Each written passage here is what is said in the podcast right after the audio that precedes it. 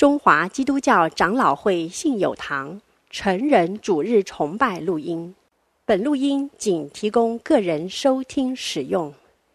机构、教会等团体若需转播、翻译、转译成文字、转录、贩售等使用，请检具使用单位介绍、使用方式说明，联络本堂取得使用许可。本堂联络电话：零二二三六三一零三五，谢谢。接下来我们要请信友团契献诗，感谢主，这是信友团契的献诗的录影。他们今天要献的诗歌是《所有美善力量》。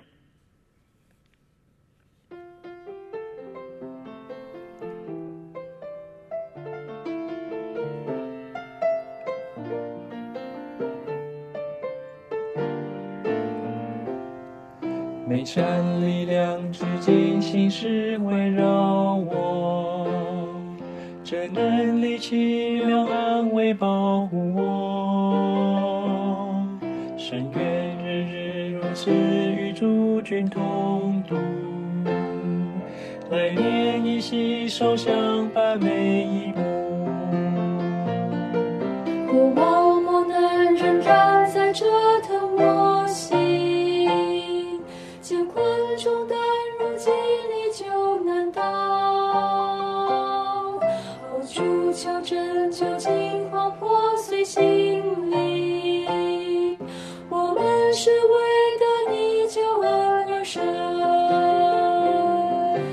神力量至今奇妙护庇我，未来任何境遇我无所惧。日日夜夜上帝永远不离开，崭新的明天他也必同在。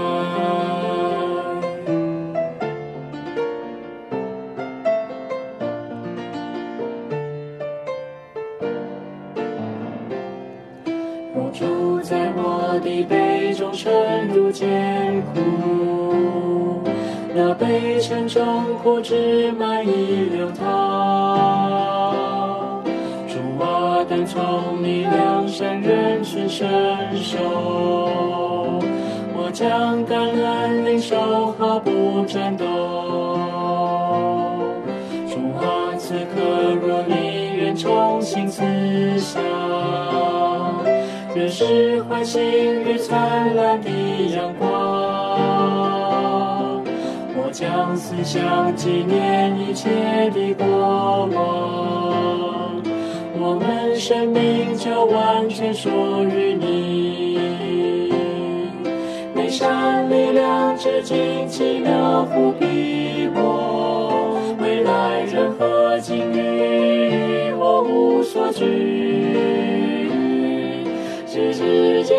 上帝永远不离开。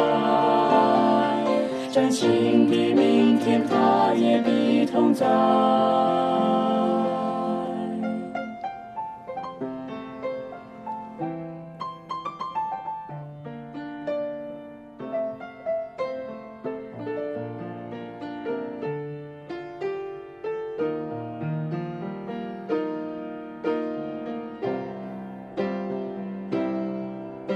在黑暗中，你带来点点烛光，请让烛火燃烧，温暖明亮。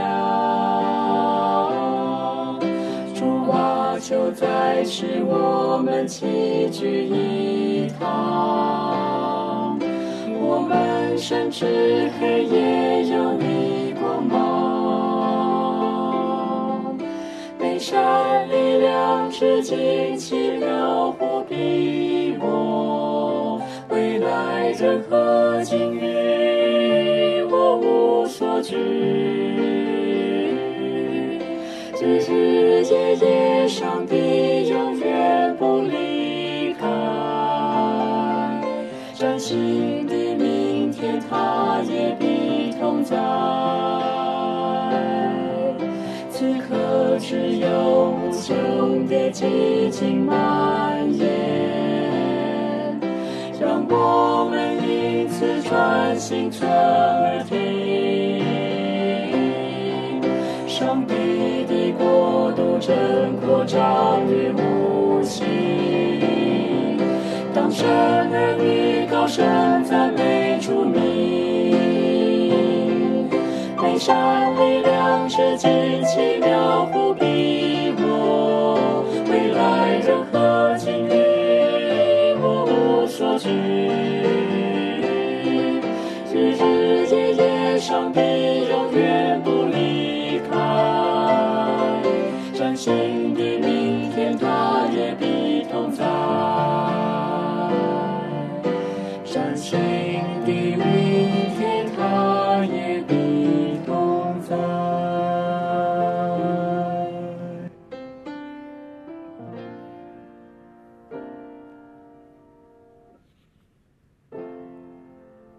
谢主哦，我们信友团契的诗班跟我们信友诗班一样赞。谢谢信友团契带领我们一同献上对主的仰望信靠。今天的信息经文在《使徒行传》二十一章一到十六节，请容我读给大家听。《使徒行传》二十一章一到十六节，第一节，我们离别了众人，就开船，一直行到哥市。第二天到了罗底，从那里到帕大拉，遇见一只船要往腓尼基去，就上船起行。望见居比路，就从那边就从南边行过，往叙利亚去。我们就在推罗上岸，因为船要在那里卸货。找着了门徒，就在那里住了七天。他们被圣灵感动，对保罗说。不要上耶路撒冷去。过了这几天，我们就起身前行。他们众人同妻子儿女送我们到城外，我们都跪在岸上祷告，彼此辞别。我们上了船，他们就回家去了。第七节，我们从推罗行进了水路，来到多利买，就问那里的弟兄安，和他们同住了一天。第二天，我们离开那里，来到该撒利亚，就进了传福音的菲利家里，和他同住。他是那个，他是那七个执事里的一个。他有四个女儿，都是处女，是说预言的。我们在那里多住了几天。有一个先知名叫雅加布，从犹太下来，到了我们这里，就拿保罗的腰带。捆上自己的手脚，说：“圣灵说，犹太人在耶路撒冷要如此捆绑这腰带的主人，把他交在外邦人手里。”十二节，我们和那本地的人听见这话，都苦劝保罗不要上耶路撒冷去。保罗说：“你们为什么这样痛哭，使我心碎呢？我为主耶稣的名，不但被人捆绑。”就是死在耶路撒冷也是愿意的。保罗既不听劝，我们便住了口，只说愿主的旨意成就便了。过了几日，我们收拾行李上耶路撒冷去。有该撒利亚的几个门徒和我们同去，带我们到一个久为门徒的家里，叫我们与他同住。他名叫拿孙，是居比路人。今天在我们当中证道的是林炳宏牧师，他证道的题目是“愿主的旨意成全”。我们把时间交给炳宏牧师。谢谢安乐长老，各位现场的同工、线上的弟兄姐妹、福音朋友们平安。相信我们都有过这样的经验，就是在群体当中会遇到有不同的意见。或是当我们面对一个决定时，有人出于感动，会给我们一些爱心的劝告，我们也会有自己的想法。在这样的过程当中，你会如何来面对及因应呢？今天我们要进到《使徒行传》二十一章一到十六节的经文。这段经文讲到使徒保罗前往耶路撒冷的旅程。这里头有先知的预言，有弟兄姐妹对保罗的劝告，也有保罗自己的坚持。我们要从第一节来看起。保罗和以弗所长老的道别是令人感动的一幕，因为他们都相信彼此不会再见面了。保罗和长老们难分难舍的离别后，现在开始了前往耶路撒冷的最后一段行程。保罗和他的同伴先往南搭船到哥士岛，第二天到了罗堤岛，再从那里继续往东到帕大拉。在巴达拉这里，他们换搭一艘更大的船，是直航大洋，开往腓尼基的。他们。后来在推罗上岸，因为船只要在那里卸货，并且装装上新货后，继续航行。保罗和他的同伴顺利在推罗的城里找到了基督徒，感谢主，他们到哪里，到任何一个地方，都是找门徒，都是同神的儿女在一起。包括彼得被释放后，他就找基督徒跟他们在一起，因为这真是我们一切的安慰。保罗一行人在推罗住了七天，就在这一个礼拜，那里的门徒被圣灵感动，就劝保罗说：“不要上耶路撒冷去。”圣灵。似乎指出保罗将会面对的事，令他们十分担心保罗的安全。圣经这里没有说保罗是如何回应门徒的劝告，但是我们从经文知道，过了几天之后，保罗就和同伴起身，继续他们的行程。推罗的门徒。就同妻子儿女送保罗一行人到城外，大家都跪在岸上祷告。这又是一次难舍难分的令人感动的离别，因为他们彼此知道不能再见面了。弟兄姊妹，这里说他们都跪在岸上祷告。有跪下祷告这样的动作非常好，表现出他们的敬虔。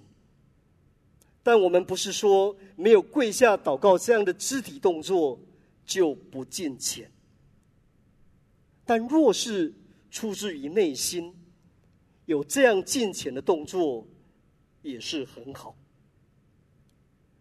在互相道别后，保罗和同伴就上了船。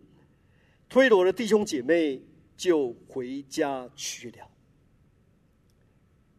弟兄姊妹，送君千里，终须一别。我们还是要回到自己的家里。我们有自己的去处和安排。我们仍然要继续经历上帝的恩典，继续的聚会。不论我们是全职或代职，或是退休，我们仍然要继续的服侍。牧养神的群羊，继续持守住主的道，做主的见证。但我们感谢主，最后我们通通是到主那里，在主那里，我们可以见面。即使在今生不能见面，我们灵里头还是相通的。保罗一行人离开了推罗，就来到了多利买，就跟以往一样，他们到了那里就先找着门徒，问候那里的弟兄，和他们同住了一天。第二天，保罗和同伴离开了多利买，继续往南，来到了该撒利亚。他们在这里遇到了传福音的腓力。就在他们家住了几天。这位传福音的腓力，是在使徒行传六章五节提到，教会选出管理饭食的七位执事中的一人。腓利也曾在往加萨的路上，向埃提阿伯的太监传福音。腓利的布道工作可能集中在该萨利亚这一带的地方。后来，他也在那里居住了下来。圣经说，腓利有四个女儿，都是未出嫁的，都是有先知的恩赐，会说预言。在那时候，显然也有女先知，没有结婚，专心来服侍上帝。保罗和同伴在该撒利亚多住了几天。当时有一位先知名叫雅加布，从犹太下来。这位先知应该就是在《使徒行传》第十一章二十八节，曾经预言天下将会有大饥荒的那位，这事到格老丢年间果然发生了。雅加布来到保罗这里，用了一些很特别的动作来说预言，就像一些旧约的先知一样，例如以赛亚露身赤脚行走了三年，亚西亚将自己所穿的那件新衣。撕成十二片等等。雅加布拿了保罗的腰带，这腰带可能是一条长长的布包在腰围上。雅加布用这一条带子绑上自己的手脚，然后宣告圣灵说：“耶路撒冷的犹太人要像这样捆绑这腰带的主人，把它交在外邦人的手里。”先知雅加布的预言，也叫我们想起在路加福音十八章，耶稣预言自己的受难和复活。耶稣对门徒说：“看呐，我们上耶路撒冷去，先知所写的一切事都要成就在人子身上。他将要被交给外邦人，他们要戏弄他，凌辱他。”吐唾沫在他脸上，并要鞭打他，杀害他。第三日，他要复活。保罗的同伴听见了雅加布的预言，就和当地的弟兄姐妹难过的流着眼泪，苦苦的恳求保罗不要上耶路撒冷去。保罗看到众人痛哭。他心也很痛，就告诉他们说：“为了主耶稣的名，即使是被人捆绑，就算是要死在耶路撒冷，他也是愿意的。所以不需要哭泣，令他心碎。一个人明知要受苦，也甘愿牺牲，已经是不容易的。当保罗明知爱他的人会因此伤痛。”苦苦劝他不要这样做的时候，保罗要做这个决定就更不容易了。先知雅加布说预言的方式很生动，而且是很强烈、带有戏剧性的动作。他的重点是为了要加强人的印象。的确，雅加布的预言加重了大家劝保罗的强度。但同时也加重了保罗要去耶路撒冷的决心。保罗为什么要去呢？保罗不是有受苦的情节，也不是故意要虐待自己。如果单单只是为了受苦而受苦，那是没有价值的。保罗说，他这样做是为了主耶稣的名，也就是说，保罗要做的就是要让耶稣的名。被人知道，如果因为这样他会被囚禁，甚至会死亡，他也都预备好了。保罗是一个对福音有盼望、对人的灵魂有负担的人。我们看到这样的人，真是活得喜乐得胜。求主也帮助我们，也能够成为这样的人。保罗在前面《使徒行传》二十章的地方，也讲到他是要去完成从主耶稣那里所领受的职分。什么样的职分呢？就是要去证明神恩惠的福音，也就是要为上帝恩典的福音来做见证。保罗要去传道，耶路撒冷他也要去传。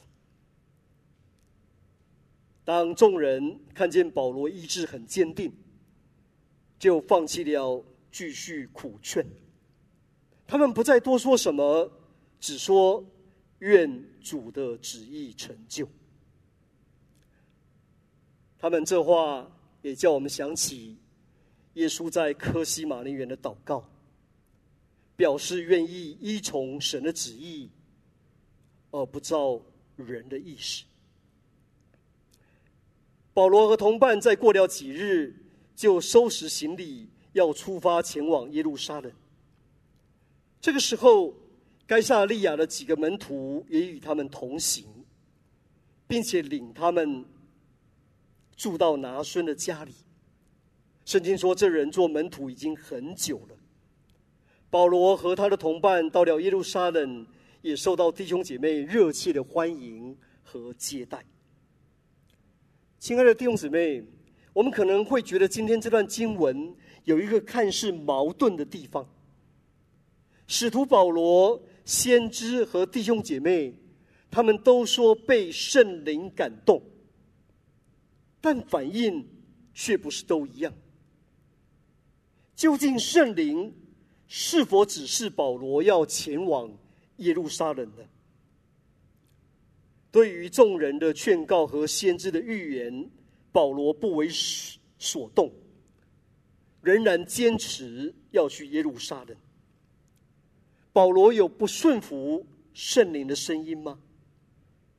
我们应当责怪保罗的顽固，还是要佩服他坚定不移的意志呢？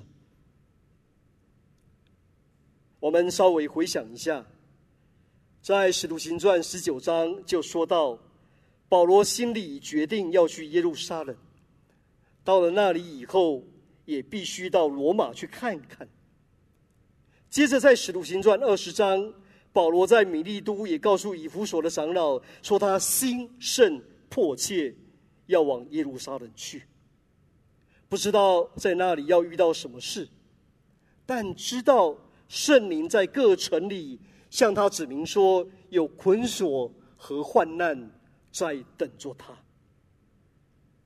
但是在《使徒行传》二十一章，在推罗的城里，有一些门徒也同样是因着圣灵的感动，一次又一次的劝保罗不要去耶路撒冷。腓力的四个女儿有先知的恩赐，但他们并没有预言保罗所要遇到的事。但是在该撒利亚，先知雅加布。却用很强烈的方式预言了保罗在耶路撒冷要面对的事。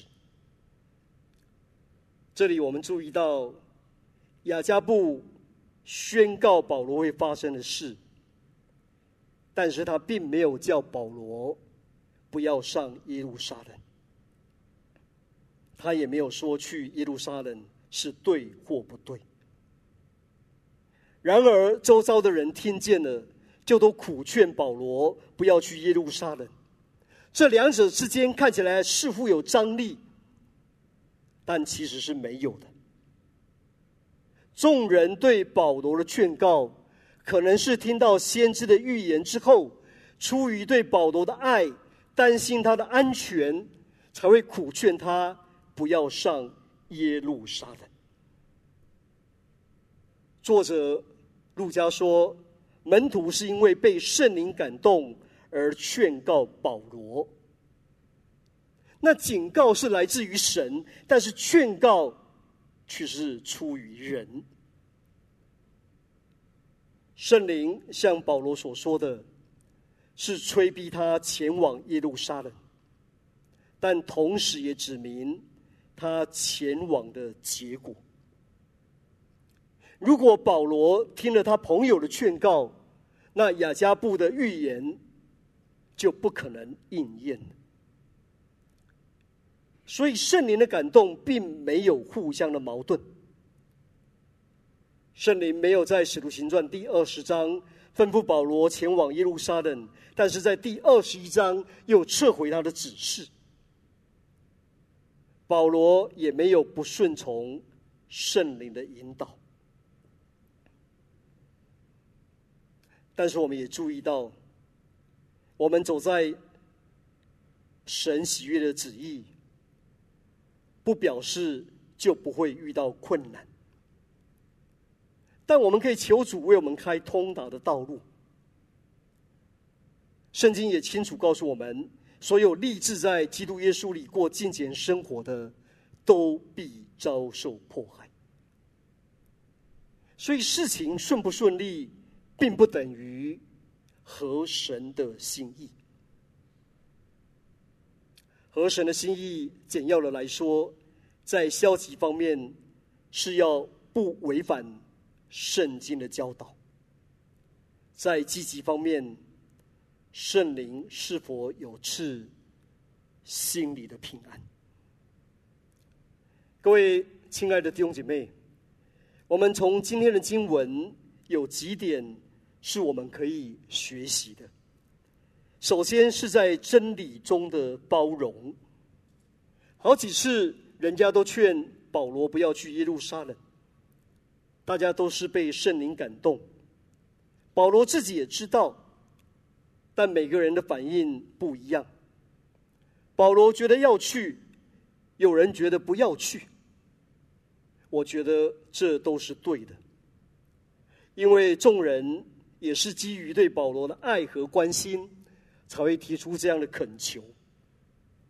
但是，当弟兄姐妹们一旦清楚保罗是由圣灵引导要去耶路撒冷，爱保罗和爱神旨意的弟兄姐妹，就接受了保罗要走的路，并且给他支持。弟兄姊妹，我们属于看不见的永恒的教会，但是我们在人的教会。就会有各样人的问题，很难完全的避免。但是我们总是希望问题能少一点。我们有相同的信仰，只要不违反真理，彼此包容不同的意见，不要伤了感情。但我们也不能举棋不定，我们就多祷告。并且遵守教会的教导和决定，所以在符合真理的前提下，我们在真理中的包容，这才是真正的多元，也是正确的。我举在团契中的小组祷告会为例，小组组员都很认同祷告的重要性和必要性，特别是在这教会建堂期间。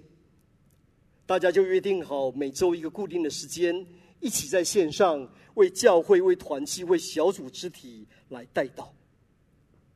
经过一段时日之后，小组的组员心里有感动，看看是否要来做一些调整，好叫大家能够持续有热情、有喜乐的心来参加祷告会，而不会随着时间渐渐流于一种形式，那就可惜了。在讨论的过程中，大家的意见会有不同，但是大家都有相同的看见和感动，那就是祷告要持续的下去。因此，大家可以彼此的包容、彼此的尊重、彼此的信任、彼此的顺服，不伤感情。弟兄姊妹。如果所有信主的人都拥有神的灵，那我们就必须乐意彼此学习、彼此聆听，能够真诚的互动，在真理中的包容，这才是真正的多元。这也是我们，也包括我在内，需要不断去操练学习的。求主帮助我们。其次是彼此真诚的相爱。在这段经文有几个场景是很令人感动的。在推罗的门徒为了保罗的安全，尝试保护他，就劝保罗不要上耶路撒冷。保罗虽然没有接受他们的劝告，但是他们还是全家总动员，送保罗一行人到城外去，并且还跪在岸上一起祷告。他们是何等的爱保罗！保罗也是何等的爱他们。当保罗和他的同伴来到该撒利亚，先知雅加布预言保罗在耶路撒冷会遇到的事。保罗的同伴和当地的弟兄弟兄姐妹听见了，就苦劝保罗不要去，并且是一面恳求，一面痛哭。叫保罗看见这一幕，他心都碎了。这里我们也再次看见保罗和弟兄姐妹们真情的流露，他们之间的情谊是何等的真诚，他们是何等的彼此相爱。保罗和弟兄姐妹们也为我们立下在群体生活中爱的榜样，在教会中，在群体的生活中，我们总是会遇到意见不一样的时候。甚至会遇到有一些看起来矛盾的事，但大家却是彼此真诚相爱，这也是神所喜悦的事情。在保罗旅程中，兼顾他和同伴的是神的儿女，是基督徒的团契。在推罗，他们找到了门徒，跟他们住了七天。在多利买，他们问那里的弟兄安，然后和他们住了一天。在该撒利亚，他们被安置在传福音的腓力家中，在那里多住了几天。在该撒利亚的门徒还亲自送保罗一行人前往耶路撒冷。保罗所得到的温馨接待，坚固了他，也成为他的安慰。使他能够忍受在每一个地方所经历的艰难，让他能够继续往前行。在这一波新冠疫情当中，前阵子教会有一位单亲妈妈确诊，家中三个孩子也有两个确诊，大人小孩都在家里居家照护，也都有一些发烧和喉咙痛的症状。这位姐妹要照顾自己，要照顾孩子，实在是不容易。团契的弟兄姐妹知道了，就每天轮流送食物到他们家门口，为他们祷告，陪伴他们一起走过这段居隔的日子。当居隔期满，这位姐妹的身体也大致恢复了，她就开始去帮助其他确诊居隔的家庭。当我听到这见证，心里就很得激励，也向主献上感恩。我相信教会也有不少弟兄姐妹在疫情中工作和生活都受到极大的冲击。求主也让我们有实际的行动，有爱心，有智慧，可以一起帮助他们走过这段不容易的时刻。亲爱的弟兄姊妹，盼望我们不论到哪里。都能同神的儿女在一起，有稳定的教会和肢体生活，而不是孤单的一个人走天路。一个人若停止了聚会，往往就像一根柴从火堆当中被抽出来，很快就熄灭了。前两天我在社群媒体收到一个端午节的问候，很有意思。上面写着“人生如粽”，啊，粽子的粽，像粽叶总是包容，是米线蜜为伙伴，方能吹出好滋味。期盼我们没有一个人是落单的，我们也一起学习彼此真诚的相爱。第三是见证恩惠的福音。保罗一再从圣灵听到在耶路撒冷将会发生的事，但是他也预备好面对将要来到的事。但无论结果如何，保罗都会大胆的去见证耶稣。正如他对以弗所长老所说的，他所求的就是只要行完他的路程，完成他从主耶稣所领受的职分，为神的恩典福音来做见证。保罗顺服圣灵的引导，选择一条难走的路，而不是选择一条较容易走的路。当保罗清楚神呼召他要去做的事，他也准备好为此付上个人的代价，即使是极高的生命代价，他也愿意。保罗就像走在他前面的耶稣一样，他坚定的面向耶路撒冷，而那些来自于神的有关苦难的预言，并没有叫他退后。保罗的勇气和坚毅，是令人敬佩的。各位亲爱的弟兄姊妹，传福音是需要付代价的，也不是一条容易走的路，但那却是神恩典的福音，是要叫人得永远生命的福音，是要叫人与神和好的福音，是要叫人在这缺乏平安的世代得着真正平安的福音。我们正在建堂三点零，建堂也是为了福音的缘故。我们不是要建一个更漂亮、更华美的建筑物，我们要扩张的帐幕之地，我们要扩大的居所幔子，正是神的国度。我们要向左向右开展的。也正是见证神恩惠的福音，所以不论我们在建堂的过程，在服侍的过程，在信仰的生活当中，我们所求的就是愿主的旨意成全，愿主叫我们有在真理中的包容，彼此有真诚的相爱。并且能够见证神恩惠的福音，我们一起祷告。亲爱的天父，我们感谢你。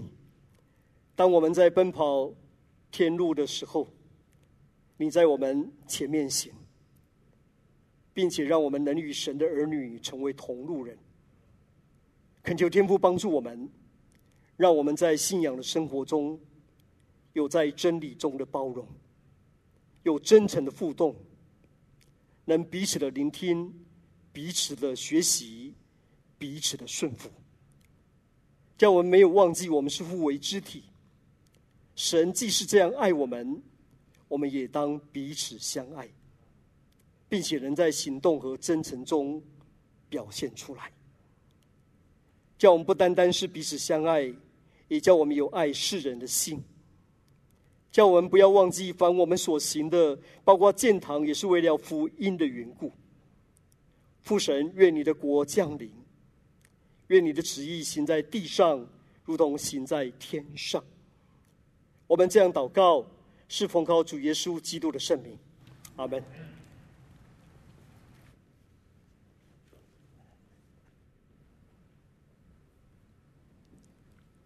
谢谢秉宏牧师。接下来是默想的时间。